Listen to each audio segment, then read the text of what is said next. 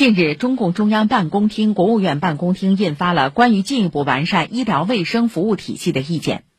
意见指出，到二零二五年，医疗卫生服务体系进一步健全，资源配置和服务均衡性逐步提高，重大疾病防控、救治和应急处置能力明显增强，中西医发展更加协调，有序就医和诊疗体系建设取得积极成效。